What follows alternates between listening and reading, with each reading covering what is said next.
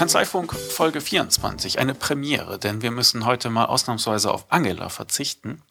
Das ist natürlich schade, aber wir haben äh, mehr als einen würdigen Ersatz dafür gefunden. Wir haben nämlich einen Gast.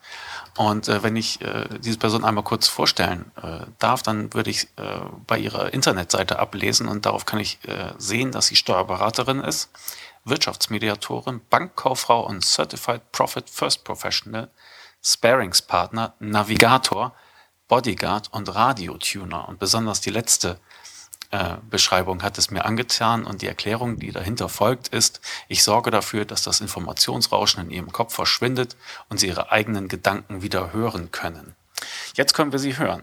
Benita Königbauer aus München. Herzlich willkommen. Hallo, schön, dass ich da sein darf. ja, das finde ich auch.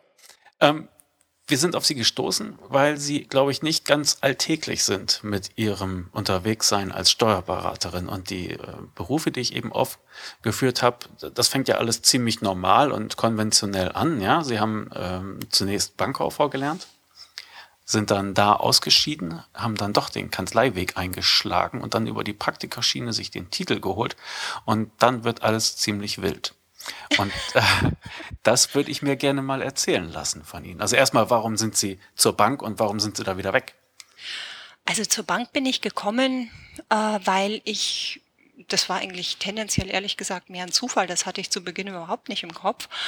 Und eine Freundin von mir hatte auch mal gesagt, es scheinen immer die Leute bei der Bank zu halten, äh, zu landen, von denen man es von vornherein weiß und darüber hinaus diejenigen, von denen man es nie für möglich gehalten hätte. Und zu den letzteren gehörte dann wohl ich. Aber es hat sich herausgestellt, ich habe irgendwie ein ganz gutes Händchen für Finanzen immer schon gehabt. Und ich habe ein gutes Händchen dafür, komplexe Dinge einfach zu erklären. Und irgendwie dachte ich damals, in der Bank kann man Menschen bei ihren Finanzen helfen. Und ist das, das nicht so?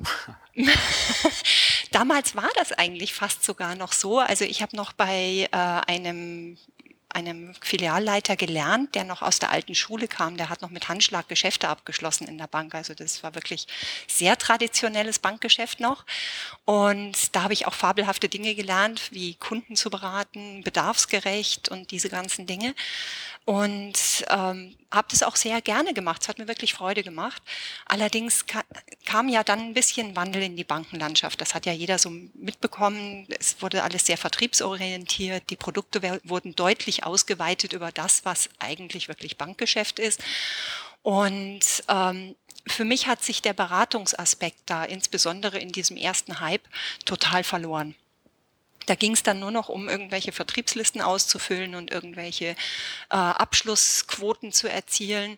Und das war dann nicht mehr meine Welt. Mir ging es ja darum, Menschen mit Finanzen zu helfen und die zu beraten, so wie sie es eben brauchten. Und da war mir der Output hinten an einem Produkt piep egal.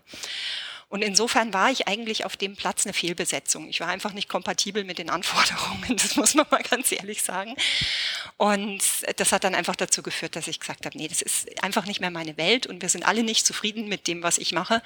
Und deswegen mache ich jetzt was anderes.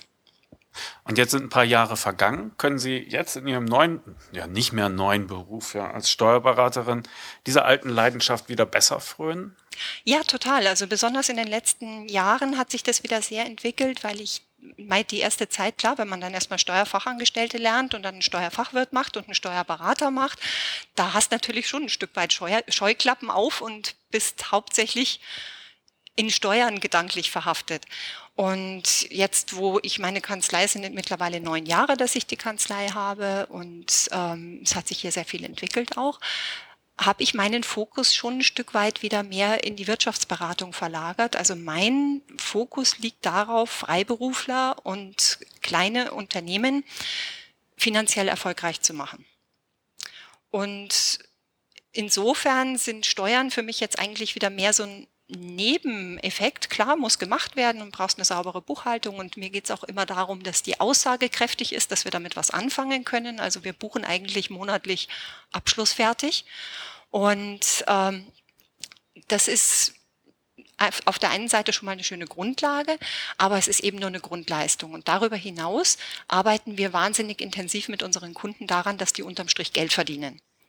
Und das ist ja gerade im Kleinunternehmerbereich, also ich meine jetzt nicht steuerliche Kleinunternehmer, sondern eben Unternehmen mit bis zu fünf Mitarbeitern. genau. Ähm, in dem Bereich ist es ja besonders schwierig für die Unternehmer tatsächlich ein lebenswertes Leben zu führen und gleichzeitig ein ordentliches Einkommen zu haben. Und das ist einfach meine Aufgabe. Insofern ist, wenn man es mal so ketzerisch sagen darf, wenn ich meinen Job richtig mache, zahlen die am Ende eher mehr Steuern als vorher. ja, der Preis des Erfolges, wie es immer so schön heißt, nicht wahr? So ist es, ja. Sie haben ein bestimmtes Programm äh, für sich äh, angeeignet mhm. um, das auch verfolgen zu können. Und, und da, da wird's dann, ja, da gehen dann die Wege halt wieder ein bisschen auseinander. Also sie haben äh, auf dem Praktikerweg wurden sie eingetunkt in die ganze Steuermaterie und haben die aufgesogen, aber als sie sich selbstständig gemacht haben, übrigens mit null Kunden, wenn ich das richtig gesehen habe, also sie haben auf der grünen Wiese gestartet, ja. ne? äh, da haben sie gleich einen bestimmten Weg eingeschlagen. Können Sie den mal ein bisschen beschreiben? Hm, gleich wäre jetzt fast zu viel gesagt. Also ich habe am Anfang alle klassischen Fehler gemacht, die man eben so macht, wenn man sich selbstständig macht auf der grünen Wiese.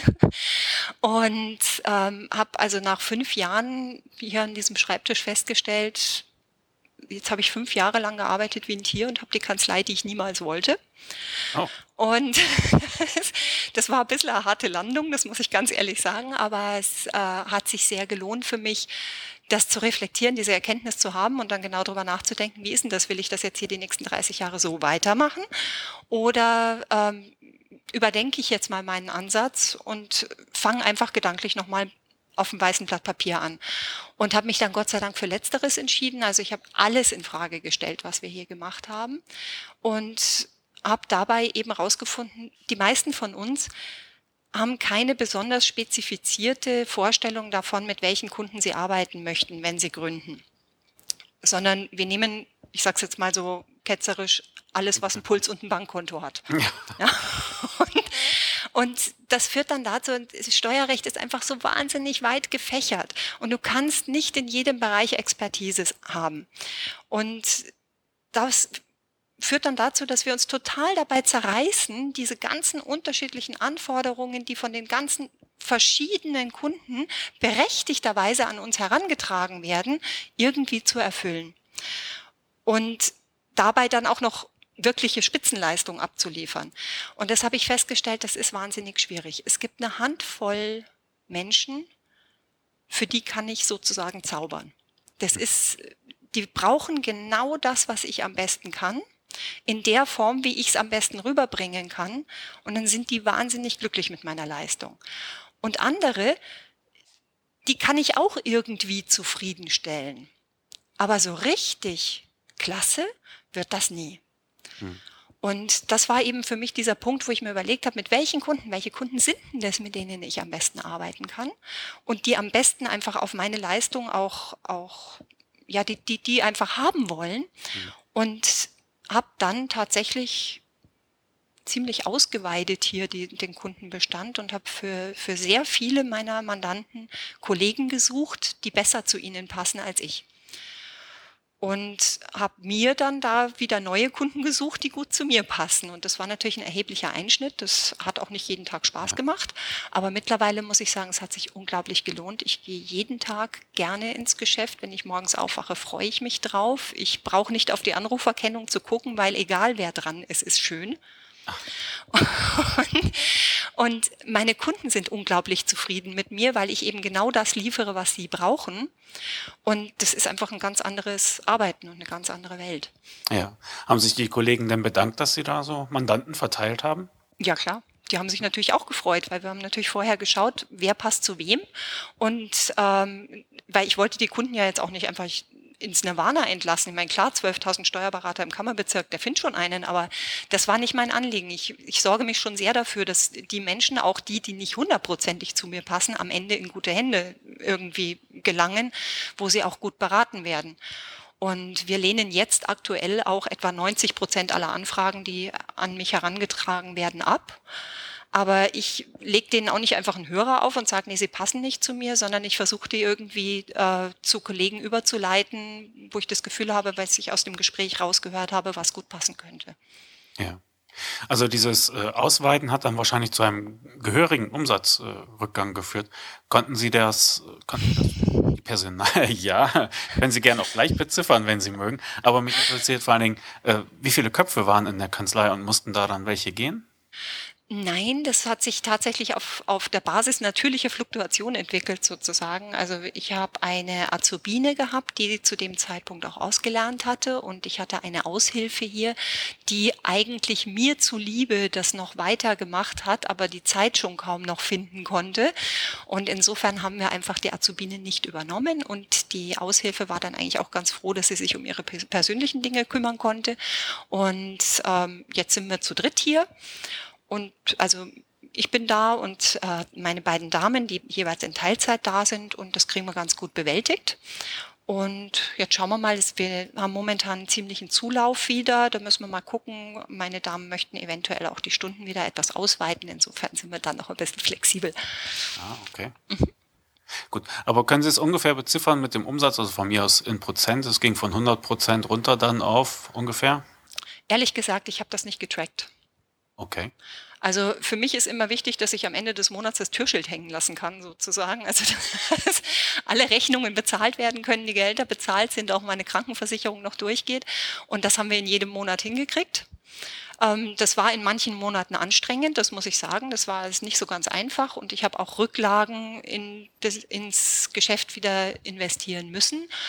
Ähm, aber wir haben unseren Turnaround inzwischen geschafft und jetzt baue ich meine Rücklagen, hole ich wieder raus aus dem Geschäft.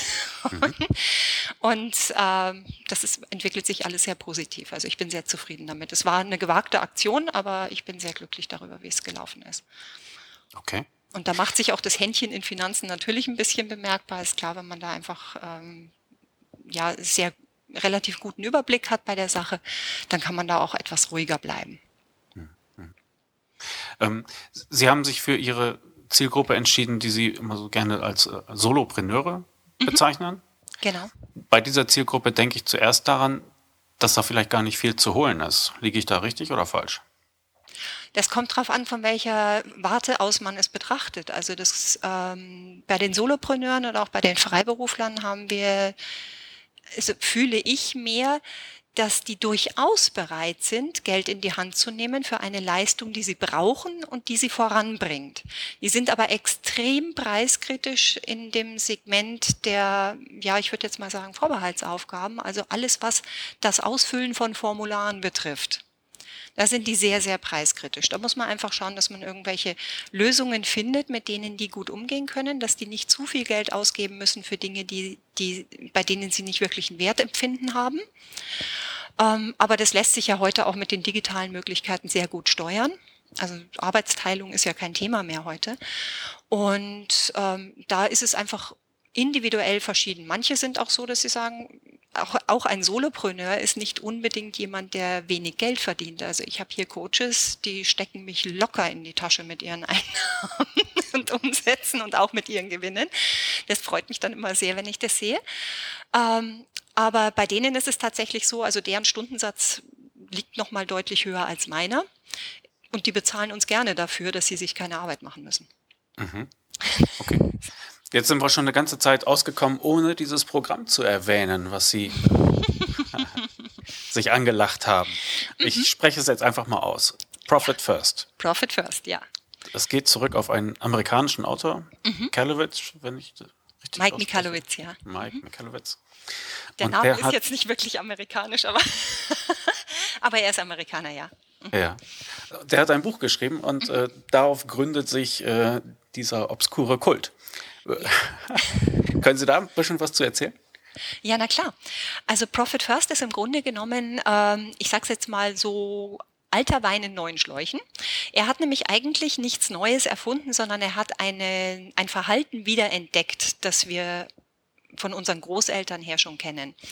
Ähm, ich fange da mal ein kleines bisschen am Anfang an oder mache eine kleine Beschreibung und Sie bremsen mich einfach, wenn ich jetzt zu leidenschaftlich werde in, okay. der Sache.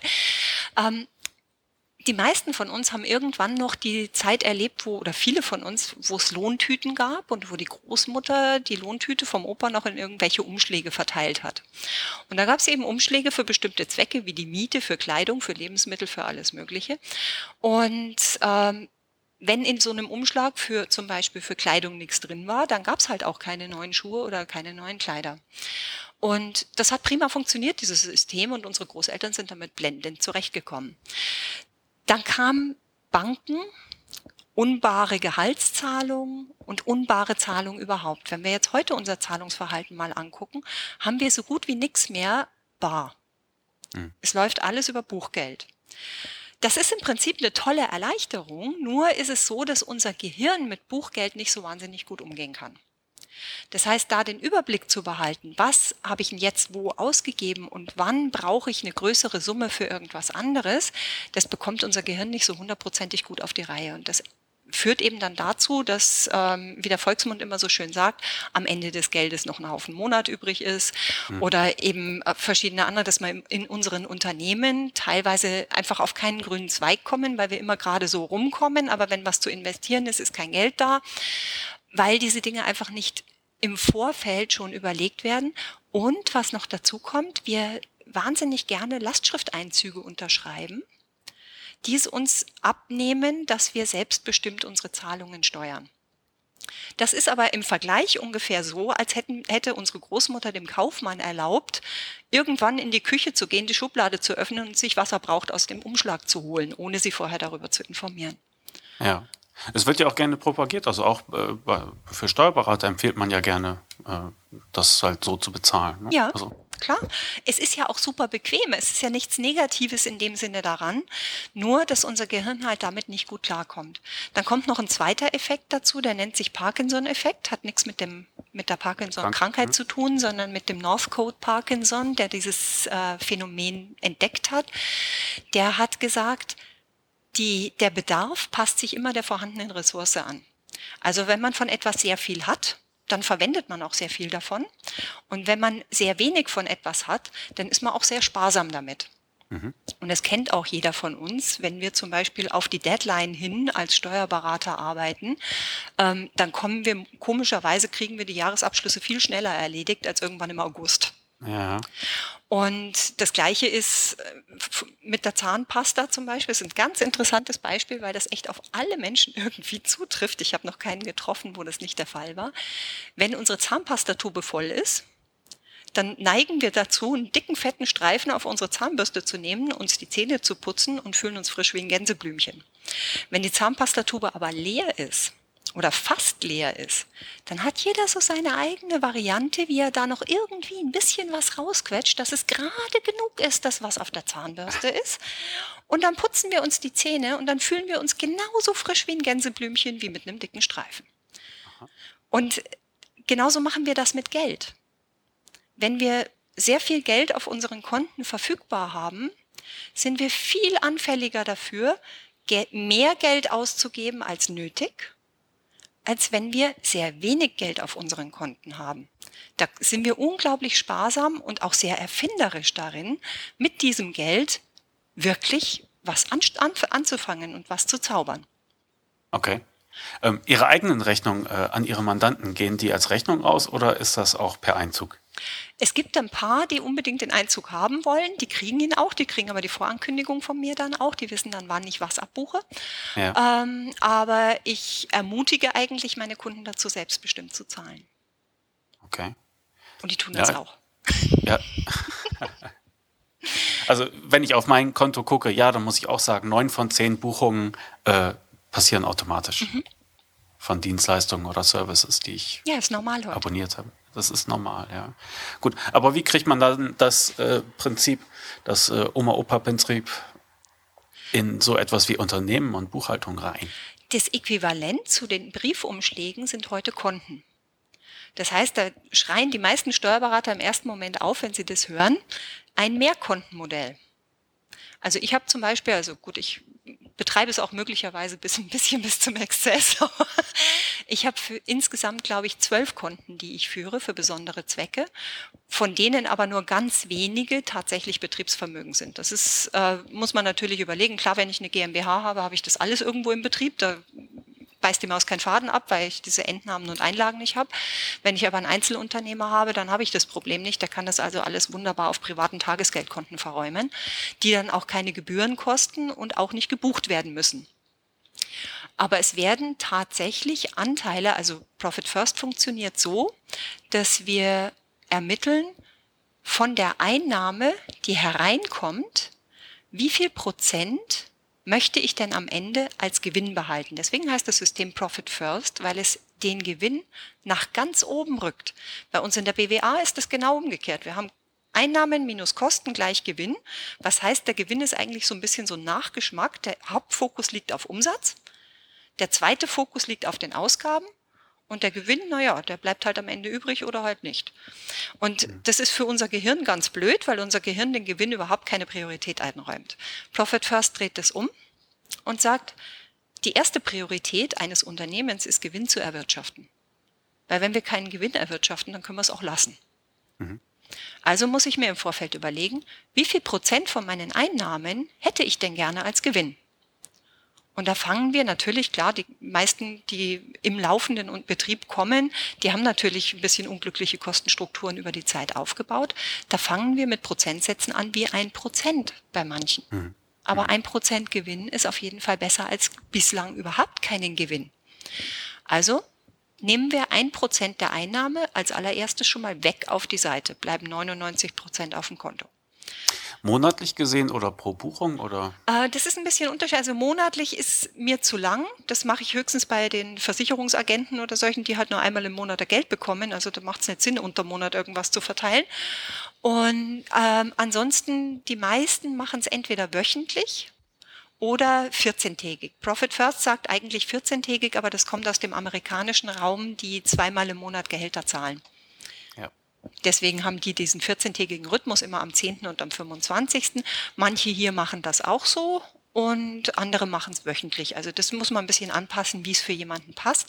Aber es ist wichtig, dass man es nicht von jeder Einnahme oder täglich macht, weil man da so ein bisschen reaktiv getrieben ist. Es geht auch darum, wirklich das Ruder wieder in die Hand zu nehmen und ganz proaktiv zu steuern. Heute mache ich diese ganzen Zahlungen und wenn dann morgen eine Rechnung reinkommt, dann interessiert die mich nicht bis zum nächsten Zahlungslauf da wirklich auch wieder die Zügel in die Hand zu nehmen. Das ist das, was vielen Unternehmern abhanden gekommen ist, weswegen die auch gar nicht so furchtbar gerne über ihre Finanzen reden, weil das alles so anstrengend und so frustrierend ist. Hm. Und wenn die erstmal wieder die Zügel in der Hand haben, entwickeln die ein ungeheures Selbstbewusstsein. Also es ist unglaublich, was das mit dem unternehmerischen Mindset auch macht, dieses selbstbestimmte Zahlungsverhalten. Und dann als nächstes wird eben festgelegt, wie viel Unternehmergehalt will ich denn haben? Das ist nämlich auch was, was immer zu kurz kommt. In den wenigsten BWAs in Deutschland ist ein kalkulatorischer Unternehmerlohn ausgewiesen. Mhm. Das heißt, das, was dann unten beim Gewinn irgendwo steht, da hat der noch nicht einmal Gehalt bekommen, der Unternehmer. Mhm. Also wenn ich jetzt kein GmbH habe, wie gesagt. Aber in meiner Zielgruppe jetzt äh, Einzelunternehmer und Freiberufler, wenn da kein kalkulatorischer Unternehmerlohn weg ist, denkt er das ganze Jahr, der hat einen Gewinn. Mhm. Derweil hat der eigentlich, wenn man sich überlegen müsste, was er einem Fremdgeschäftsführer zahlen müsste, hat der eigentlich unterm Strich ein Minusgeschäft. Und das verfälscht die Wahrnehmung und deswegen finde ich es ganz wichtig, dass eben auch solche Sachen wie kalkulatorischer Unternehmerlohn in der BWA gleich eingearbeitet sind, damit der Unternehmer sieht, wo er eigentlich wirklich steht. Im Profit First ist es so, das ist ja kein Buchhaltungssystem, sondern ein Cashflow-System. Mhm. Bedeutet das für mich, ich lege fest, wie viel Prozent von meiner Einnahme soll denn mein Gehalt sein? Und dieses Gehalt nehme ich gleich von diesen 99 auf dem Konto verbliebenen Prozent raus. Das ist mein zweites Rausnehmen. Das dritte ist die Steuern. Ich steuere direkt von der Einnahme weg einen bestimmten Prozentsatz Steuern. Da habe ich ja Erfahrungswerte in der Regel, weil ich ja weiß, was hat der normalerweise an Gewinn von seinen Einnahmen und was kommt da Steuern raus. Da kann ich auf die letzten repräsentativen Jahre zugreifen, kann sagen, ungefähr 15 Prozent deiner Einnahmen zum Beispiel musst du an Steuern zahlen. Dann nehme ich nochmal 15 Prozent von den Einnahmen weg und tue das auf ein separates Steuerkonto. Damit sind die Steuern schon mal abgedeckt. Das muss der nicht mehr im Kopf behalten. Und dann bleibt ein Rest. Und dieser Rest, der da bleibt, ist für laufende Kosten da. Alles, was dafür notwendig ist, den Betrieb am Laufen zu halten. Erst dann wird darüber nachgedacht, reicht das, um die Kosten zu decken, die ich habe? Und wenn das nicht reicht, dann heißt es das nicht, dass ich meinen Gewinn wieder reinwerfe und mein Unternehmergehalt wieder reinwerfe und die Steuern irgendwann später disponiere, sondern dann heißt es, ich muss an meine Kosten ran und zwar sofort. Mhm. Das löst einen echten äh, Aktionsdruck aus. Der Unternehmer muss dann handeln, weil das Geld nicht zur Verfügung steht. Und dann handelt der auch. Und damit, das, das ist die Faszination für mich an Profit First, damit kehrt man aus der Seele des Unternehmers seine ureigenste Kreativität wieder raus. Weil das ist etwas, was allen Unternehmern eigen ist. Wenn wir diese Kreativität nicht angeboren hätten, wären wir keine Unternehmer. Jeder von denen hat diese Kreativität und am Anfang, als er sich selbstständig gemacht hat, hat er sie meistens auch noch ausgelebt. Da hat ja. er aus nichts irgendetwas gezaubert. Das ist die Kunst des Unternehmers, aus nichts etwas zu schaffen. Und diese Kreativität, die zapfen wir in dem Moment wieder an, wo wir einfach bei den Kosten Druck auf den Kessel machen.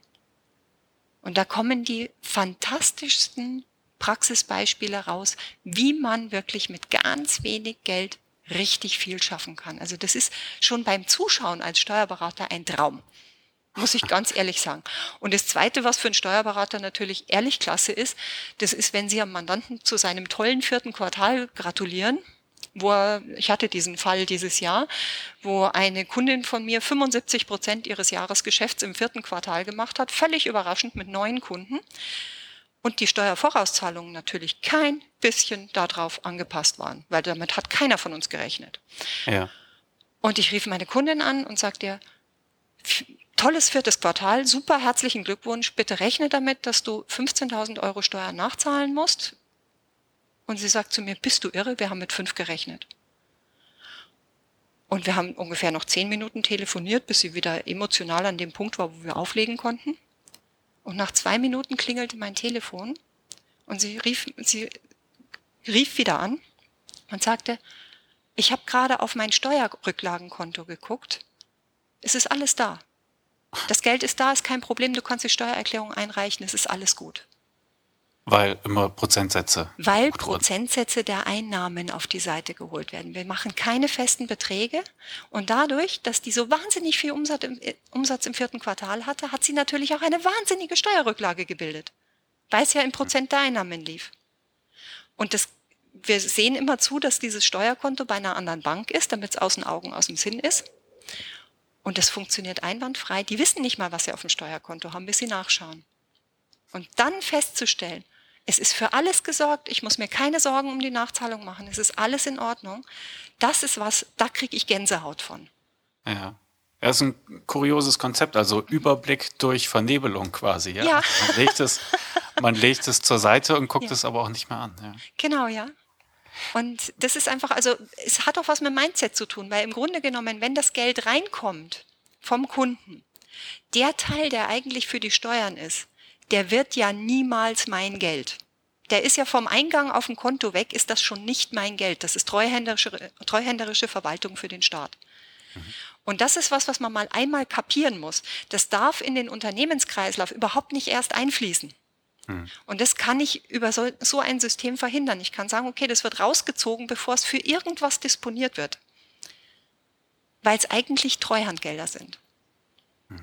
Und wenn der Unternehmer das mal verstanden hat, dann hat er auch überhaupt keinen Bedarf mehr darauf zuzugreifen. Und wer das einmal erlebt hat, dass eine Steuernachzahlung kein Thema ist, der will das auch nie wieder missen. Ja. ja. Okay, das klingt toll. Ähm, Sie haben eben gesagt, der Kundin im, im vierten Quartal gratuliert. Mhm. Und ich, ich dachte mir gerade, wie machen Sie eigentlich eine Leistung daraus? Also eine Leistung, die Sie als Kanzlei anbieten. Was steckt da alles drin? Also Sie sagten, Sie haben mir gratuliert, also gibt es anscheinend regelmäßigen Kontakt. Ja. Aber was ist Ihr Leistungspaket? Also ich komme ja nicht zu Ihnen wegen eines Jahresabschlusses, wenn ich das richtig verstehe. Den bekomme ich bei Ihnen, aber das ist nicht der Hauptgrund. Genau, ja. Also klar, viele kommen natürlich irgendwo auch wegen Steuersachen und sowas, obwohl ich sie auf meiner Homepage speziell schreibe, dass das nicht unser Kernanliegen ist. Aber trotzdem natürlich, klar, wenn einer zum Steuerberater kommt, hat er natürlich so eine Grunderwartungshaltung, da möchte ich auch meinen Jahresabschluss bekommen. Ich berate aber offen gestanden auch viele Kunden, die steuerlich von Kollegen betreut werden. Nur was Profit First betrifft dann. Das heißt, werde ich oft gefragt. Also manche lesen das Buch, andere kommen über meine Website oder über Facebook oder irgendwo auf Profit First. Und dann fragen die mich natürlich, ja, muss ich jetzt meinen Steuerberater wechseln? Und das ist was, was ich sofort verneinen kann. Nein, der muss seinen Steuerberater nicht wechseln, weil wenn einer mit seinem Steuerberater zufrieden ist, gibt nichts Besseres. Es ist idiotisch, da irgendwas zu wechseln dann. Und ähm, ich gehe immer davon aus, die Kollegen liefern auch sauberes Zahlenwerk ab, Klar, jeder von uns weiß, dass die Definition da vielleicht ein bisschen breiter ist bei dem einen oder anderen. Aber bei den meisten ist es ja nun wirklich so, dass man ein sehr ordentliches Zahlenwerk bekommt, auf dem können wir aufbauen.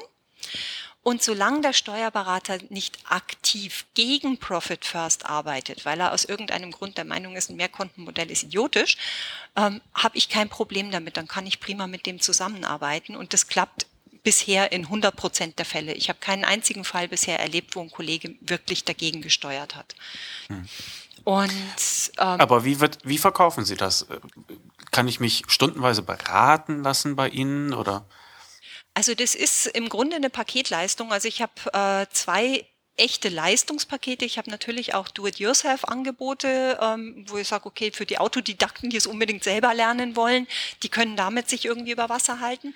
Und ähm, aber was ich jetzt, wenn ich jetzt wirklich eingebunden bin, habe ich zwei Stufen von äh, Leistungspaketen. Das eine ist derjenige, der sein äh, seine Prozente selbst erarbeiten will, aber im Hintergrund einen Experten haben will, der nochmal draufschaut und an den er Fragen stellen kann, ob das soweit passt. Das ist einmal, da begleiten wir sozusagen nur. Und das andere ist im Prinzip ein Full-Service-Programm. Das heißt, der bringt mir seine Zahlen. Ich erarbeite für ihn die Prozentsätze und einen direkten Plan, wie implementieren wir das? Weil Profit First ist ja ein längerfristiges Ding. Wir setzen das zwar einmal auf, und ermitteln Prozentsätze, die wir haben wollen. Aber man muss ja auch die Kirche beim Dorf lassen. Wenn ich jetzt sage, ich möchte jetzt, keine Ahnung, 10 Prozent gewinnen, äh, habe einen bestimmten Steuerprozentsatz und ich will jetzt auf einmal ein Unternehmergehalt von 30 oder 50 Prozent, habe aber bis jetzt gar nichts in der Richtung gehabt. Da kann ich ja nicht jetzt einen Schalter umlegen und aus der aktuellen Kostenstruktur mal eben flott 50 Prozent abziehen. Ja. Das funktioniert ja nicht. Der kriegt ja spätestens am nächsten ersten ein Problem mit seinem Vermieter. Mhm. Also müssen wir da sukzessive einsteigen. Das heißt, wir steigen mit Prozentsätzen ein, die das Unternehmen gut verkraften kann. Und das kann wirklich sein, dass wir mit einem Prozent einsteigen. Ein Prozent Gewinn, ein Prozent Unternehmergehalt, ein Prozent für die Steuern. Das ist zwar dann weit davon entfernt, irgendwas abzudecken. Aber er steht auf jeden Fall schon mal deutlich besser da als vorher, weil da vor, vorher hat er nämlich null gehabt oder er hat sogar von privat noch reingebuttert. Mhm. Und da muss man einfach einen langen Weg gehen. Also wenn, wenn ein Unternehmen eine wirklich verfahrene Kostenstruktur hat und einen echten Turnaround machen muss, dann ist das nichts, was von heute auf morgen passiert. Da braucht auch der Unternehmer wirklich Geduld und Nerven und braucht von uns auch sehr, sehr viel Unterstützung, vor allen Dingen moralische Unterstützung, um da dann auch bei der Stange zu bleiben und das Ding durchzuziehen. Die, die es machen, sind hinterher überglücklich. Aber es gibt natürlich auch welche, die dann irgendwann vom Wagen fallen und sagen, ich pack das nicht mehr, ich hau jetzt alles irgendwie, ich lasse es jetzt wieder. Die gehen dann natürlich wieder zurück dahin, wo sie vorher waren, in ein sehr unglückliches Unternehmerdasein. Das ist schade, aber es ist nicht jeder fürs Durchhalten geschaffen. Aber diejenigen, die es durchhalten, und das sind die meisten, also es sind sehr, sehr wenige, die vom Wagen fallen, ähm, diejenigen, die es durchhalten, für die ist es wirklich lebensverändernd. Und die haben wir sehr, sehr lange in der Begleitung. Am Anfang ist es natürlich intensiver, weil da viele Fragen auftauchen. Bei welcher Bank soll ich in die Konten eröffnen? Wie muss ich das organisieren? Wann mache ich das? Wann mache ich das? Der will jetzt nur unbedingt Lastschrift. Wie kann ich den umstimmen? Ganz viele Fragen, die da im Alltag aufkommen, bei denen wir dann begleiten. Aber irgendwann haben die das System schon auch kapiert. Das ist nicht so schwierig, das System. Das ist total easy, aber es ist halt, man muss es erstmal einstellen. Dann danach sind wir eigentlich nur noch alle Vierteljahr etwa begleitend dabei, wenn es darum geht, diese Prozentsätze anzupassen. Weil wenn jetzt einer mit jeweils einem Prozent angefangen hat, da will der ja nicht bleiben.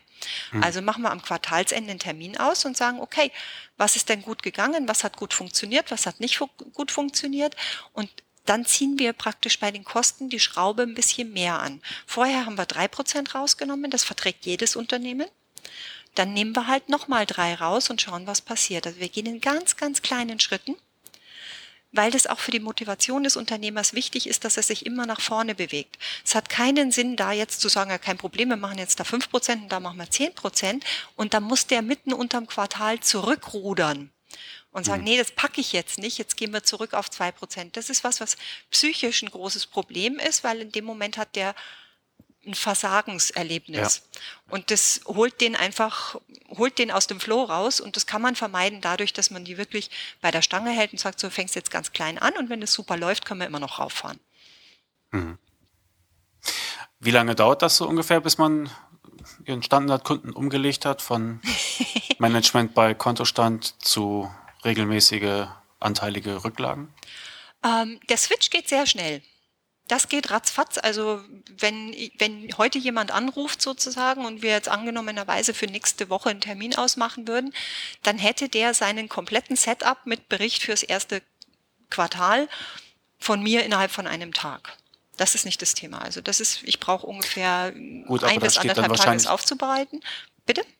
Da steht dann wahrscheinlich ein Prozent äh, Unternehmerlohn, ein Prozent Gewinn und so weiter. Aber wie lange dauert es, bis man bei den vernünftigen Prozentzahlen ist, mit denen man dann auch diese Bedarfe abdecken kann? Äh, der Himmel ist erstens grenzenlos, das heißt, es hört nie auf und es gibt immer noch eine Möglichkeit, ein Unternehmen weiter fitter, schlanker und optimaler aufzustellen. Aber wenn es gibt natürlich so Durchschnittsprozentsätze, wo man sagt, dass, also Durchschnitt ist jetzt das falsche Wort dafür, weil Durchschnitt wollen wir ja nicht werden. Wir wollen ja sehr gut hm. werden. Ähm, es gibt Richtsätze der besten fünf Prozent einer Umsatzklasse.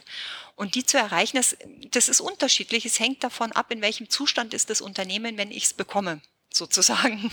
Ja. Also es gibt welche, klar, wenn der jeden Tag vier Mahnbescheide bekommt, wird der tendenziell sehr viel länger brauchen als ein Unternehmen, das eine einigermaßen gesunde Kostenstruktur hat, nur bis jetzt dem Unternehmer und seiner Entlohnung wenig Relevanz beigemessen hat. Also da muss man einfach ein bisschen schauen, wie ist es aufgestellt. Also es gibt Unternehmen, die brauchen mehrere Jahre Schritt für Schritt, um sich wirklich aus so einer ganz miesen Lage zu befreien. Es gibt mhm. Unternehmen, die packen das in einem Vierteljahr. Also ich habe okay. beides hier schon gehabt. Ja. Gut. Also da ist wirklich ähm, sehr individuell. Das lässt sich so mir nichts dir nichts nicht sagen. Das hängt wirklich vom Unternehmenszustand ab und vom Unternehmer auch. Was, was packt der, was kann der? Ja. Was hält der aus? Okay. Das klingt nach einem interessanten ähm, Programm. Und äh, ich habe, also Sie haben mich ja schon mit Links versorgt äh, zu dem Autor, zu den Programmen, zu Ihrer Internetseite. Äh, das tue ich natürlich alles in die Shownotes auf starköpfe.de. Mhm. Ähm, ich würde gerne mal, ja, äh, ich würde gerne mal ein bisschen das, das Thema drehen. Also ich habe eben ge Worte gehört wie Flow, äh, moralische Unterstützung. Das sind ja nicht unbedingt die äh, abrechenbaren Tätigkeiten eines Steuerberaters. Und wenn Sie wenn Sie solche Mandanten aufnehmen, sind das dann überhaupt Mandanten oder sind, sind Sie dann Unternehmensberaterin, was ja eigentlich schlecht geht? Ähm, wie regeln Sie das? Also wenn es Steuermandate sind, die auch die ganz normalen Buchhaltungslohn, Steuerthemen mit mir äh, abarbeiten sozusagen, dann sind es natürlich Mandanten. Profit First ist klassische Wirtschaftsberatung. Das klingt zwar jetzt äh, super exotisch, aber es ist ganz normale Wirtschaftsberatung im Bereich Liquiditätsmanagement und Controlling. Mhm. Es ist halt nur ein an, ganz anderer Ansatz als das, was wir davon gewöhnt sind. Aber es ist eine absolut rundum vereinbare Tätigkeit. Da muss man also keine irgendwelchen abgefahrenen äh, Genehmigungen für einholen oder sonst irgendetwas aus meiner Sicht. Und ähm, von daher, ja, das ist in, im Rahmen der ganz normalen Mandatsbetreuung. Bei denen, die jetzt keine Steuerberatungsmandaten Mandanten sind, ist es immer noch Wirtschaftsberatung. Mhm. Also kann ganz normal im Kanzleibetrieb, äh, bei mir ist das ganz normal im Kanzleibetrieb mit drin. Ja, ich plane okay. unter Umständen irgendwann mal ohne dies in eine Unternehmensberatung bestimmte Leistungen auszugliedern, wie es viele Kollegen machen, die eben viel Wirtschaftsberatung machen. Aber ähm, ich sehe dafür jetzt aus, aus meiner Sicht berufsrechtlich keine Notwendigkeit. Aber ich ja. bin jetzt auch kein Berufsrechtler, muss ich jetzt auch gestehen. Da haben wir was gemeinsam. Nein, es sind ja gerade vor ein paar Tagen die äh, Stax-Ergebnisse herausgekommen, also dieses statistische Berichtssystem für Steuerberater von der Bundessteuerberaterkammer. Und die haben festgestellt, dass unter den äh, Kanzleien, die da teilgenommen haben, das waren 5.500, dass da die Umsätze, die durch vereinbare Tätigkeiten ausgelöst wurden, gestiegen sind von 3,2 auf 6 Prozent. Mhm. Wie ist denn äh, bei Ihnen da so die, die Aufteilung? Auch da sind wir wieder bei etwas, das ich nicht tracke. Ähm, das erstaunt mich ehrlich gesagt. Okay. Ja, also ich, ich bin nicht der Mega-Controller. Also muss ich jetzt ganz ehrlich sagen, ähm, ich gucke jetzt nicht ganz genau, wie sind die Verhältnisse zwischen Steuerberatern, äh, Steuerberatung und Profit First und äh, was davon ist aus Neumandaten, was ist aus Altmandaten. Ganz ehrlich, für sowas habe ich keine Zeit, weil es für mich auch keinerlei Relevanz hat. Für mich ist wichtig, entwickeln sich die Geschäftsfelder gut entwickelt sich die Kanzlei insgesamt gut und vor allen Dingen ist für mich der Maßstab, entwickelt sich bei mir die Kundenzufriedenheit gut. Tracken Sie die denn wenigstens? Die tracke ich regelmäßig. Also ich bin dadurch, dass wir eben extrem intensiv am Erfolg unserer Unternehmer arbeiten, gemeinsam sind wir natürlich andauernd im Gespräch. Und äh, ich habe also ein, ein, ein Merkmal meiner Kunden ist, also die, mit denen ich gut arbeiten kann, ist, dass sie unglaublich offen kommunizieren. Also wenn denen irgendetwas nicht passt, das knallen die mir sofort auf von Latz. Und ähm, ich frage auch intensiv nach, ob, ob sie sich ausreichend unterstützt fühlen, ob sie äh, das Gefühl haben, ich bin bei Ihnen und Sie, Sie bekommen von mir die Leistung, die Sie brauchen. Das ist eben, Sie haben es am Anfang schon mal angesprochen, das ist unter anderem auch diese Radiotuner-Leistung, die ich ja. eben erbringe. Ähm, ich weiß nicht, ob das jetzt irgendwo ein besonderes Talent ist oder ob das über die Wirtschaftsmediation kommt, keine Ahnung. Aber ich kann mich sehr gut in andere Menschen einfinden und sehr schnell, sehr gut rausfinden, was motiviert den, was braucht der, was ist für den ähm, was tut dem gut und was tut dem nicht gut. Und das kennen wir, glaube ich, alle, dass wir uns oft von diesen ganzen Vorschlägen, du sollst das machen und du musst das machen und du musst zum Beispiel deine Umsätze tracken, wie sich die Geschäftsfelder entwickeln und du musst mhm. hier Facebook-Werbung machen und du musst da dort machen. Ähm, so viel Information und Anforderungen auf den Unternehmer einstürmt, dass der irgendwann gar nicht mehr weiß, was er eigentlich machen soll. Und vor allen Dingen, was ganz schlimm ist dabei, er vergisst dabei seine eigenen, ich werde jetzt mal sagen, Berufungen, was eigentlich das ist, was er am besten kann. Und das ist etwas, äh, was meine Kunden bei mir sehr schätzen, ist, dass ich darauf immer den Fokus habe. Was hat einer für Grundwerte? Wie tickt denn der überhaupt? Und wenn der jetzt ein Angebot bekommt, irgendeinen Partner in sein Unternehmen mit aufzunehmen oder in einem anderen Unternehmen Partner zu werden oder dieses, weiß ich sehr schnell, willst du das überhaupt? Passt das überhaupt zu dir oder passt es nicht? Das kriege ich raus durch Zuhören, indem ich einfach da sitze und der mir von diesem Vorhaben erzählt. Habe ich sehr schnell ein Gefühl dafür, ob, ob das tatsächlich seinen Grundwerten entspricht oder nicht. Und ich kann dann ihm auch die richtigen Fragen stellen, so dass die selber spüren, ob ob, welche Entscheidung sie treffen möchten, ob ja oder nein. Und das ist das, was, was ich meine mit, ich nehme das Rauschen raus, damit du selber wieder hören kannst, was du denkst. Mhm. Also ich gebe da keine Empfehlungen ab, sondern ich führe die sozusagen an einen Punkt, an dem die selber wieder entscheiden können. Ja.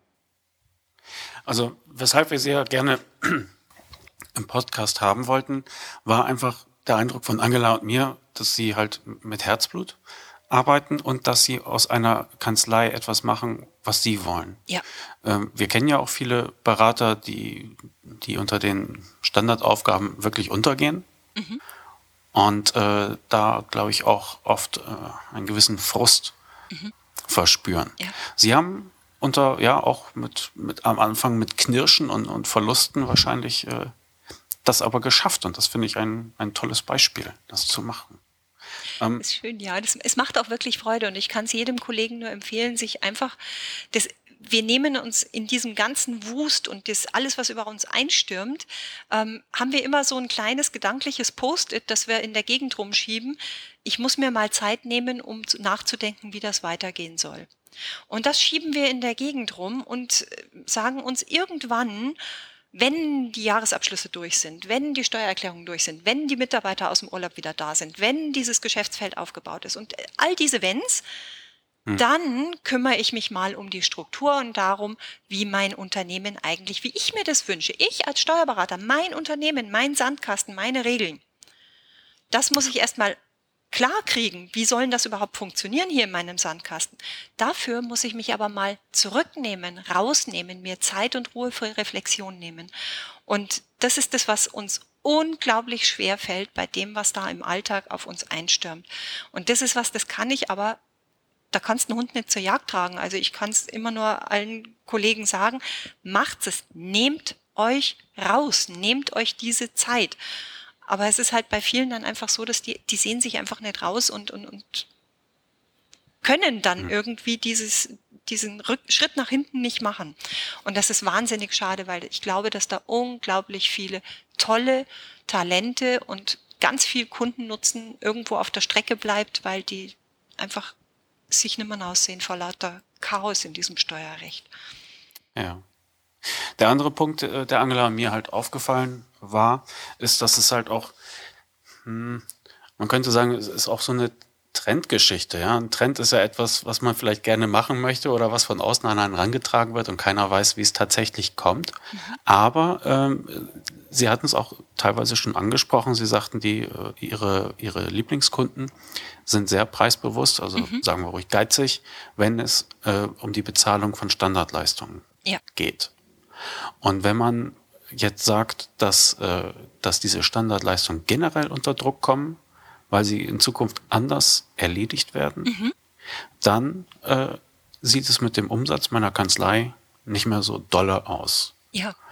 Und sie, sie haben sich etwas geschaffen, wo der Reiz, zu ihnen zu kommen, halt woanders liegt als, als bei diesen Standardaufgaben. Mhm.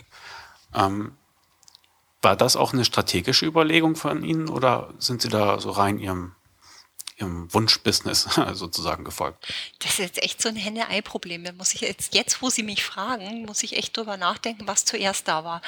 Ähm, ich glaube, es ging so ein bisschen Hand in Hand. Also auf der einen Seite die Begeisterung dafür, wirklich Nutzen zu schaffen beim Kunden und wirklich etwas zu machen, was meine Kunden echt glücklich macht. Und ich meine ganz ehrlich, ähm, die Halbwertzeit der Freude an einem fertigen Jahresabschluss ist nicht besonders lang. Und ähm, aber die Freude an einem an einem blühenden und, und florierenden Unternehmen, die wird unter Umständen lebenslang. Also das ist einmal das, was mich natürlich wahnsinnig gereizt hat. Auf der anderen Seite habe ich entweder zeitgleich oder kurz drauf oder kurz davor festgestellt, ähm, dass, dass es natürlich auch eine Trendwende bei unserem, in unserem Beruf gibt. Und ich sehe eine große Gefahr. Einerseits ist natürlich Steuerberatergebührenverordnung und das alles ist schon eine Errungenschaft irgendwo und es wird ja damit auch oder soll sichergestellt werden, dass der, Unter dass der Steuerberater unabhängige Entscheidungen treffen kann, ohne Sorgen um irgendwelche Umsätze. Ich weiß nicht, ob das heute noch verwirklicht wird, das lassen wir jetzt einfach mal dahingestellt. Aber hm. ich will das gar nicht in Frage stellen. Also die Leistung, die die, die Kollegen, die das geschaffen haben, damals erbracht haben. Aber es passt halt heute, glaube ich, vieles nicht mehr in das Denkmodell der Kunden. Und ähm, wir werden zunehmend nach dem Nutzen bezahlt werden, den wir schaffen. Und ich verstehe Kunden, besonders also meine Kunden sind relativ EDV-affin. Ähm, ich verstehe Kunden, dass sie sagen, für etwas, das ein Computer leisten kann, bin ich nicht bereit, viel Geld in die Hand zu nehmen, dass es ein Mensch tut. Mhm. Und mit Programmen, die da draußen in der Gegend umeinander fahren, ich will jetzt gar kein Urteil darüber abgeben, wie richtig und gut das Ergebnis ist, dass diese Programme erledigen. Ähm, aber mit Programmen, die in der Lage sind, sozusagen Belege eigenständig zu kategorisieren und diese Dinge zu machen, die ja auch den vielen Self-Made-Kunden suggerieren, kein Ding, du kannst deine Einnahmenüberschussrechnung selber machen. Ähm, da können wir Steuerberater natürlich schon sagen, ja, haha, wer sagt, dass am Ende stimmt, aber das nützt uns nichts, wenn der Kunde dann nicht mehr kommt. Mhm. Also müssen wir uns schon ein Stück weiter bereit sein, uns darauf einzulassen, was da äh, alleine an, an digitalen Prozessen auf uns zukommt und wie sich unser Leben dann auch verändern wird dadurch. Und ohne das zu verteufeln, weil ja, es wird sich viel verändern dadurch. Ja, vieles, was wir lieben und gerne machen, wird dadurch wegfallen. Aber es setzt ja auch wahnsinnig viel Kapazitäten frei und Chancen frei für Neues. Und dafür wirklich andere Talente, die wir ja genauso haben, die wir bis jetzt überhaupt beim Kunden, die der noch gar nicht kennt von uns, tatsächlich auch mal auszuleben und die dabei zu unterstützen. Und das, glaube ich, ist schon eine schöne Sache auch. Also muss man auch sagen, es ist, ja nicht, ist jetzt nicht alles schlecht, was sich da verändert. Und da, glaube ich, dürfen viele Kollegen vielleicht noch ein bisschen mutiger werden, sich selber auch in die Beratung mehr einzubringen und weniger die Gesetze und die Grundlagen und die Belege, sondern eben tatsächlich auch sich selbst, das, was sie denken, das, was sie können, das, was sie ihren Kunden auch vermitteln können, wo sie sie unterstützen können. Und ein bisschen aus diesem Schutz der Vorbehalt, bevor, äh, Entschuldigung, Knoten Vorbehaltsaufgaben? aus dem Schutz der Vorbehaltsaufgaben ja. herauszutreten und äh, vielleicht da ein bisschen vorauszueilen, weil über kurz oder lang werden diese Tätigkeiten angegriffen werden. Das wird sich gar nicht verhindern lassen. Und wenn das dann erst einmal soweit ist, ist es halt schon ganz schön spät, wenn dann alle gleichzeitig auf die Idee kommen, ah ja, jetzt wäre es natürlich toll, wir würden in den Beratungsbereich eintreten. Weil dass dann alle Kunden sofort drauf reagieren und es dann auch sofort toll finden, weiß ich jetzt nicht. Also das wäre schon schön, wenn man da ein bisschen Vorlaufzeit einbauen würde und frühzeitig sich neu orientiert. Gut. Ah, genau. Mich würde noch interessieren, wenn, wenn diese man, äh, wenn diese Mandanten so preisbewusst sind, können Sie die dann auch auf diese Art und Weise bedienen und sagen, ja, auch die üblichen Aufgaben eines Steuerberatungsbüros äh, bieten wir an. Wir sind da weitgehend automatisiert und deshalb brauchen wir da äh, die auch nicht viel Geld für abknüpfen. Können Sie ihnen das bieten? Ja, und doch knöpfe ich Ihnen vergleichsweise viel Geld für die Buchhaltung ab. Das muss ich auch ganz ehrlich sagen. Also wir sind jetzt keine Kanzlei, von die irgendwie, keine Ahnung, eine Buchhaltung für 50 Euro macht oder so. Also wir, wir ähm, rufen da schon auch signifikante Preise auf. Aber wir argumentieren oder wir, äh, der Nutzen unserer Buchhaltung, die wir machen, ist nicht die ausgefüllte Umsatzsteuervoranmeldung. Das ist häufig auch ein Kommunikationsthema. Also Kunden sind durchaus bereit für eine gute, saubere Zahlengrundlage, die sie in ihrer Unternehmensführung weiterbringt, durchaus Geld in die Hand zu nehmen. Was bedeutet, meine Kernleistung ist im Zusammenhang mit der Buchhaltung die BWA. Und die daraus resultierende Beratung, das Erkennen von Trends und das Erkennen von Entwicklungen, wo wir dann darauf aufmerksam machen können, was funktioniert und was nicht die Umsatzsteuervoranmeldung und alles, was da sonst noch dran hängt und irgendwelche bebuchten Konten, die dann irgendwann mal in, in, in einer Überschussrechnung fließen, ganz ehrlich, zumindest meine Kunden interessiert dessen Pieps. Die wollen das erledigt haben, fertig. Dafür zahlen die nicht. Aber für die BWA und das, was dabei rauskommt, zahlen die. Und da zahlen sie auch ordentlich für.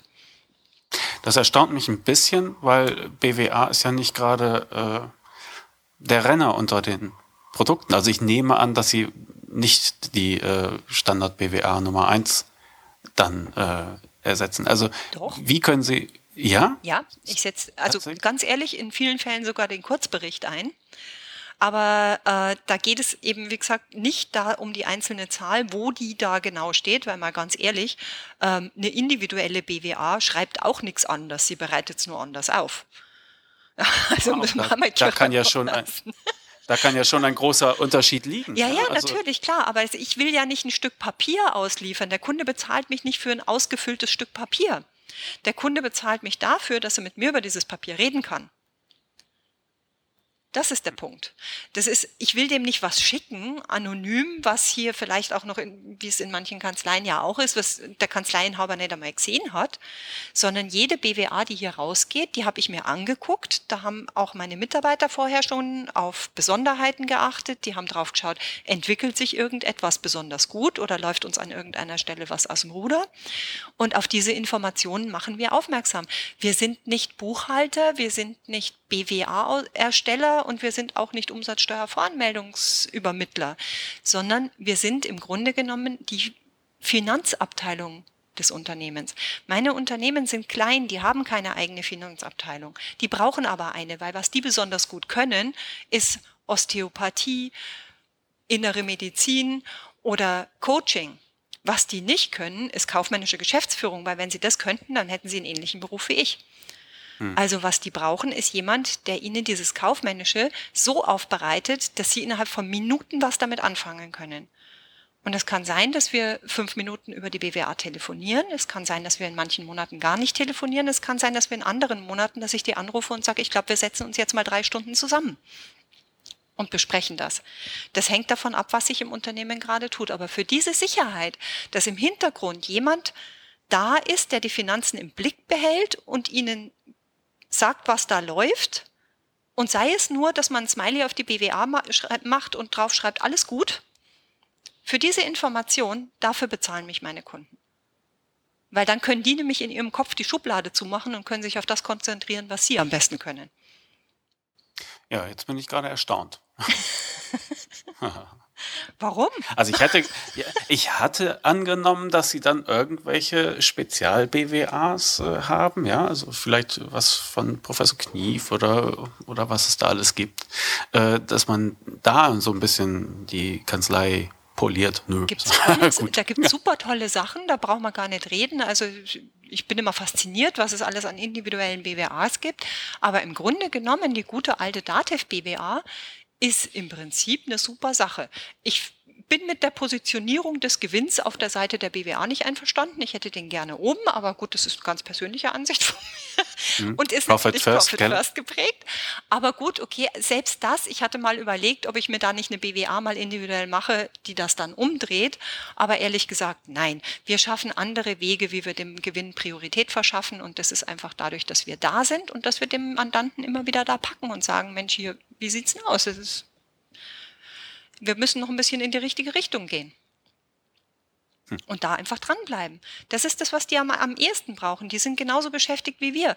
Was brauchen wir, wenn wir irgendwas erreichen wollen? Wir brauchen jemand, der uns äh, das Commitment abnimmt und hinten dran bleibt und uns daran erinnert, dass wir das noch tun wollten. Das ist die Idealvorstellung einer Assistenz. Nichts anderes tun wir für unsere Kunden. Hm. Ja, also ich bin immer noch erstaunt, weil das ist ja im Grunde etwas, was jeder machen kann, ohne sein Kanzleigeschäftsmodell nun gleich über den Haufen zu Ja, logisch. Deswegen wundert, da bin ich immer wieder erstaunt, wie wenig Kollegen das tatsächlich machen. Und ich glaube, die können das alle, die denken vielleicht bloß nicht dran. Hm. Weil es halt auch bis über beide Ohren in Compliance-Geschäft drin stecken.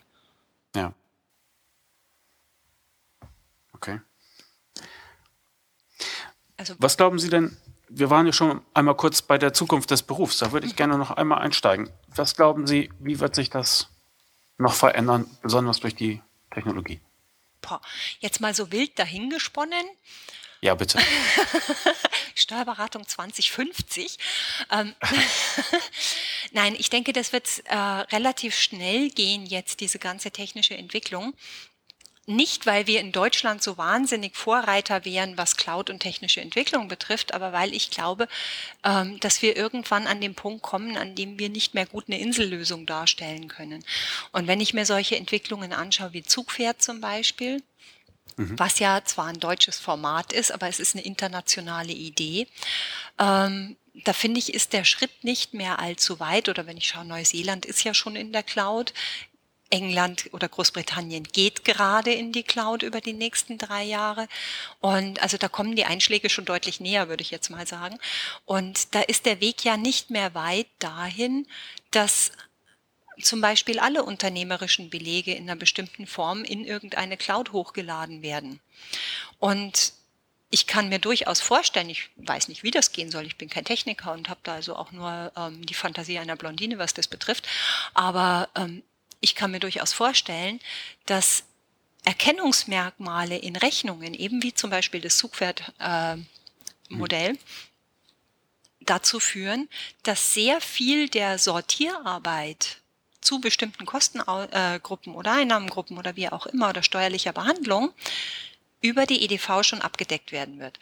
Klar ist das ein Prozess, das kommt nicht von heute auf morgen und wir werden über einen langen Zeitraum eine abnehmende Zahl von Fehlerlisten bearbeiten wahrscheinlich. Ja. Aber irgendwann wird der Punkt da sein, wo diese Dinge entweder ähm, die, die Regelungen derart pauschal gemacht werden, dass der Computer damit klarkommt oder aber der Computer so schlau wird, dass er es kann. Ich meine, es gibt inzwischen Computer, die die besten Go-Spieler der Welt schlagen und es hat immer geheißen, Computer wird niemals Go spielen können.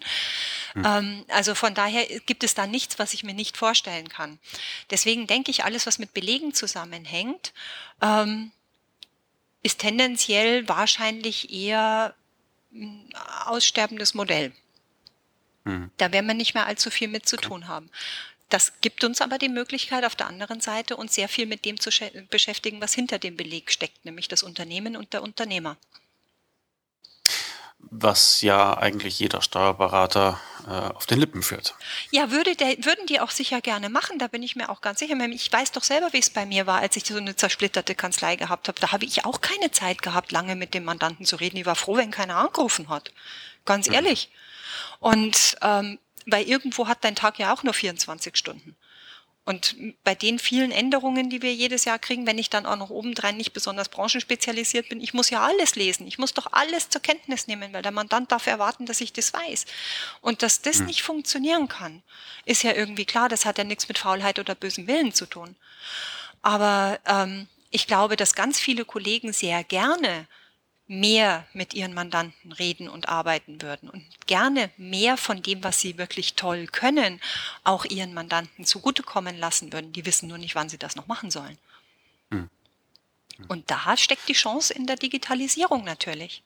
Und es gibt ja jetzt dann, äh, ich habe gelesen, die BAFA, beziehungsweise gehört, die BAFA baut jetzt gerade eben auch neue äh, Fördermöglichkeiten für Umstellung Digitalisierung und Umstellung Kanzleistrukturen, diese Dinge aus. Ähm, da glaube ich, steckt ganz viel auch für, für die Berater drin einfach mal die Prozesse zu optimieren und zu gucken, okay, was ist denn ein zukunftsfähiger Prozess? Wie können wir die Übergangszeit lösen? Und wie kriegen wir das hin, dass wir mit einem Handschlag fünf verschiedene Arbeiten erledigt haben? Das geht ja auch. Da kann, also es ist ja oft einfach nur das Hinterfragen dessen, wie machen wir Sachen. Ich habe das im Rahmen meiner Zertifizierung erlebt, wie viele idiotische Arbeitsschritte man teilweise macht, ohne überhaupt drüber nachzudenken. Da steckt ganz viel drin, auch für die Kollegen, da einfach mal vielleicht ist es durch, durch, den ganzen, durch den ganzen Wandel mit der Digitalisierung ein Stück weit Zwangsbeglückung. Aber es steckt eben auch sehr viel Vorteil darin, diese Prozesse einfach alle mal so zu optimieren. Und da zu gucken, hm. was ist denn da für mich als Berater eigentlich drin, wenn ich bestimmte Dinge gar nicht mehr machen muss. Ja. Oder viel einfacher erledigen kann. Was für eine Zertifizierung war das bitte? Ähm, ich habe eine DSTV-QM-Zertifizierung. Ah, okay. Mhm. Die haben wir vor vier, vier Jahren, ja, ich glaube vier Jahren ungefähr eingeführt. Und es war ein hochinteressanter Prozess. Das war zwar auch echt anstrengend, nebenbei das zu machen, aber es hat sich auch unglaublich gelohnt und ähm, ist auch gerade für den Berater toll, wenn die Prozesse festgeschrieben sind, weil ich merke das natürlich auch, dass mein Kontrollaufwand sich erheblich verringert hat dadurch. Das heißt, ich habe sehr viel Zeit gewonnen, die ich vorher damit verbracht habe, rauszufinden, ob Arbeitsschritte gemacht worden sind bei der Erstellung des Jahresabschlusses und wenn ja, ja. wie. Und das sind Dinge, da brauche ich mir jetzt keinen Kopf mehr drum zu machen. Das reicht in Stichproben. Okay. Ähm, ich möchte gerne zwischendurch einfach mal was über Sie verraten. Und zwar, äh, Sie, Sie sind Vorstand bei Kollega. Ja. Ja, und Kollega ist ja auch ein Kanzleiverbund, ja.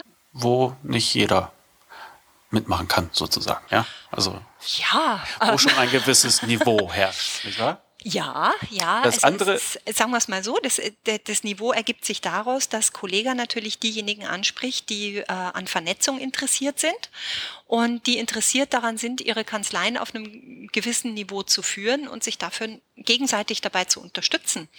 Und ähm, da interessiert sich einfach nicht jeder dafür. Also grundsätzlich ist Kollege ein offener Verein. Also da kann jeder Kollege mhm. mitmachen, der will. Aber Nutzen hat nur derjenige davon, der auch wirklich sagt, ich fange damit was an, ich komme zu den Kollegatagen, ich engagiere mich auch mal und halt mal über mein Spezialthema auch mal einen Vortrag bei den Kollegen. Ähm, der hat halt auch was davon. Okay. Und jetzt hätte ich noch gerne was von Ihnen gewusst. Sie erzählen so von was, Neuseeland und Großbritannien und hier und da. Woher wissen Sie denn so schöne Sachen? Also erstens, weil ich einfach schlichter neugieriger Mensch bin und halt solche Sachen einfach auch lese. Nein, aber was mir da natürlich extrem entgegenkommt, das ist, ich habe ja eben Profit First, dieses System ist einerseits in einem Buch beschrieben, es ist allerdings auch ein ähm, eine Ausbildung, die man machen kann.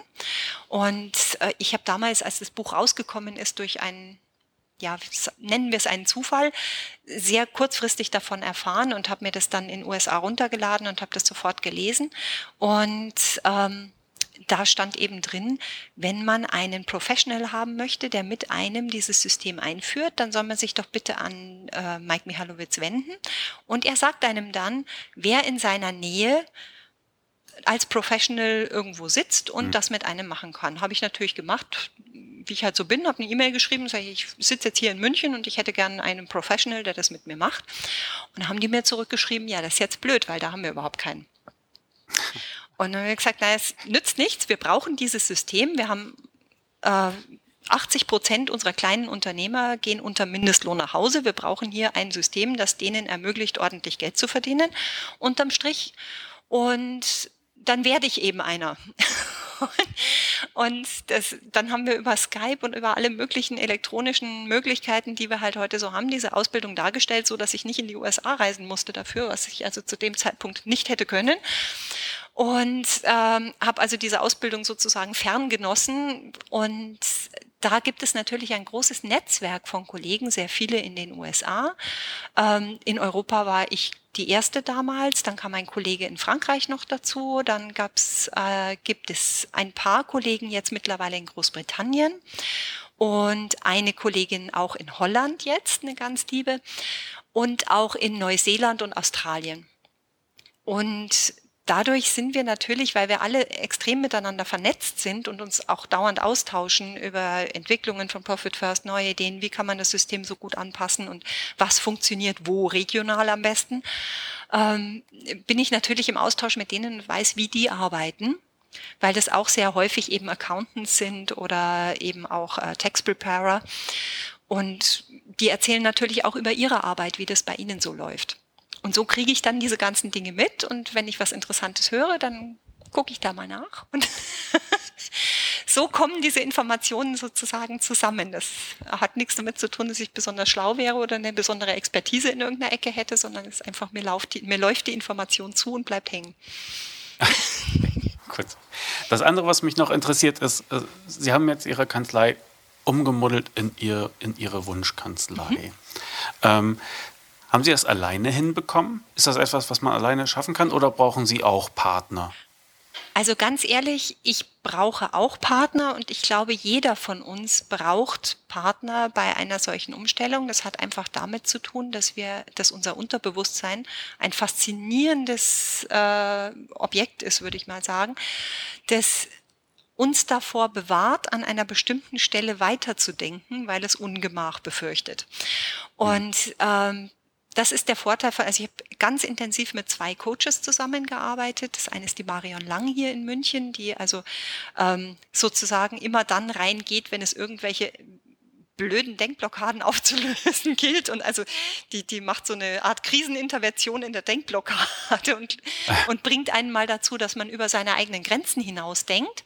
Und in der dauerhaften Begleitung macht das der Markus Kämmerer bei mir, mit dem telefoniere ich also etwa einmal im Monat für ein bis zwei Stunden. Und äh, der begleitet ein bisschen die strategische Ausrichtung, weil man einfach jemanden braucht, mit dem man diese Gedanken reflektieren kann. Man kommt sonst nicht weiter.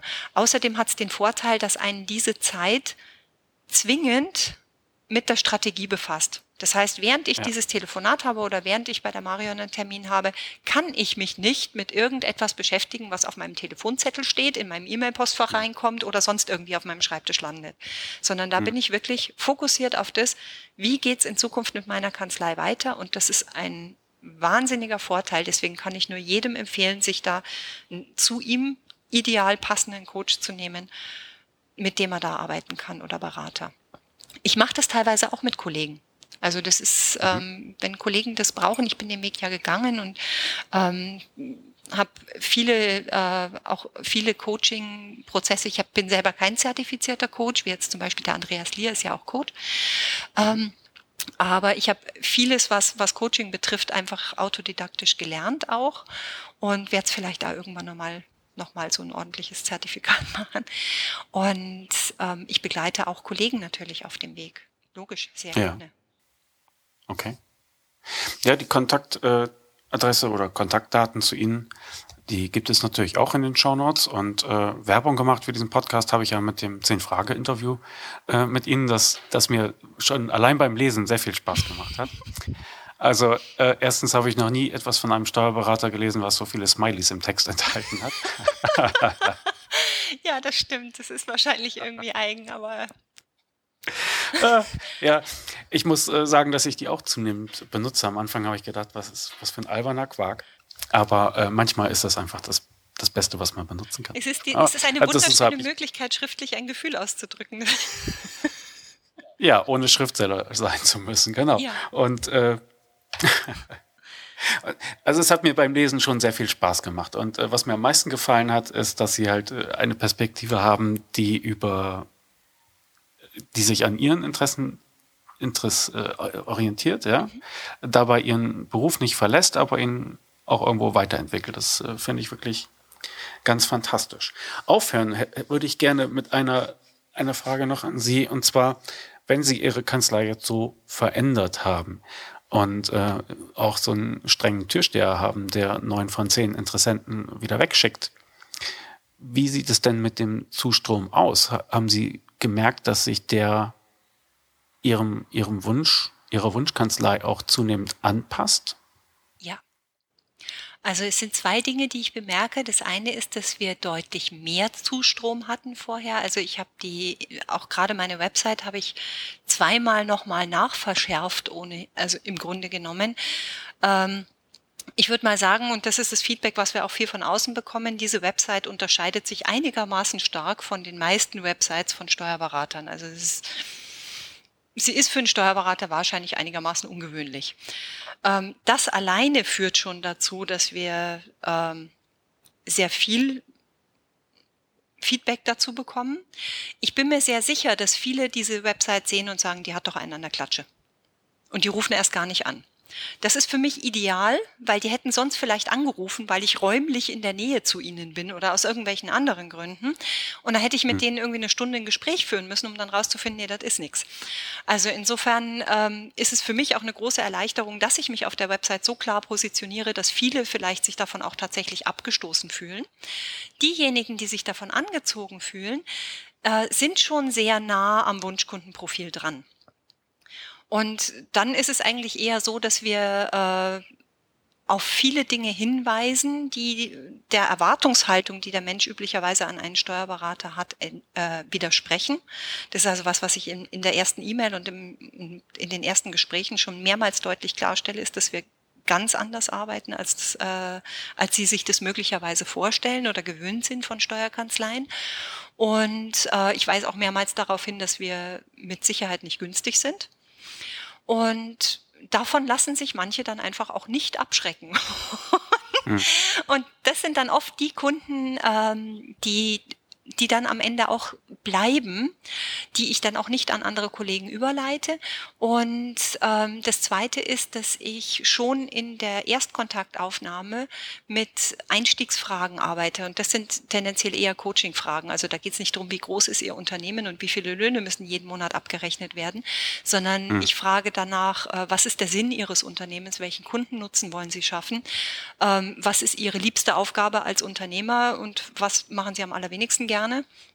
Und mhm. laut, also es sind zehn Fragen, die in diese Richtung gehen, damit ich ein bisschen ein Gefühl dafür bekomme, wie tickt denn der Mensch? Was hat der denn für, für Leidenschaften? Ähm, passt das in irgendeiner Form zu uns? Was hat er für Erwartungshaltungen? Und das ist auch nochmal ein, ein Selektionsfilter, weil es gibt Menschen, die diese Fragen nicht beantworten wollen. Und wenn Sie die nicht beantworten wollen, dann werden wir nicht gut mit Ihnen arbeiten können, weil diese mhm. intensive Art der Beratung, die geht sehr, sehr tief in die Persönlichkeit auch rein. Und wenn jemand da nicht mit offenen Karten spielen will, dann kann ich keinen Erfolg haben. Ich arbeite aber am liebsten in erfolgreichen Projekten und deswegen bringt's dann nichts. Dann muss er zu jemand anders gehen, der mit ihm besser äh, korrespondieren kann. Aber Fazit ist, der Zustrom ist ja. geringer geworden, passt jetzt aber besser. Nee, Zustrom ist Und- größer geworden. Größer. Ist größer geworden. Also wir hatten früher so Oh. eine Website wie die meisten. Wir tun alles für jeden. Und ähm, Mhm. da hatte ich eigentlich über die Website ganz wenig Traffic. Also hat vielleicht mal einer angefragt, weil er räumlich in der Nähe war.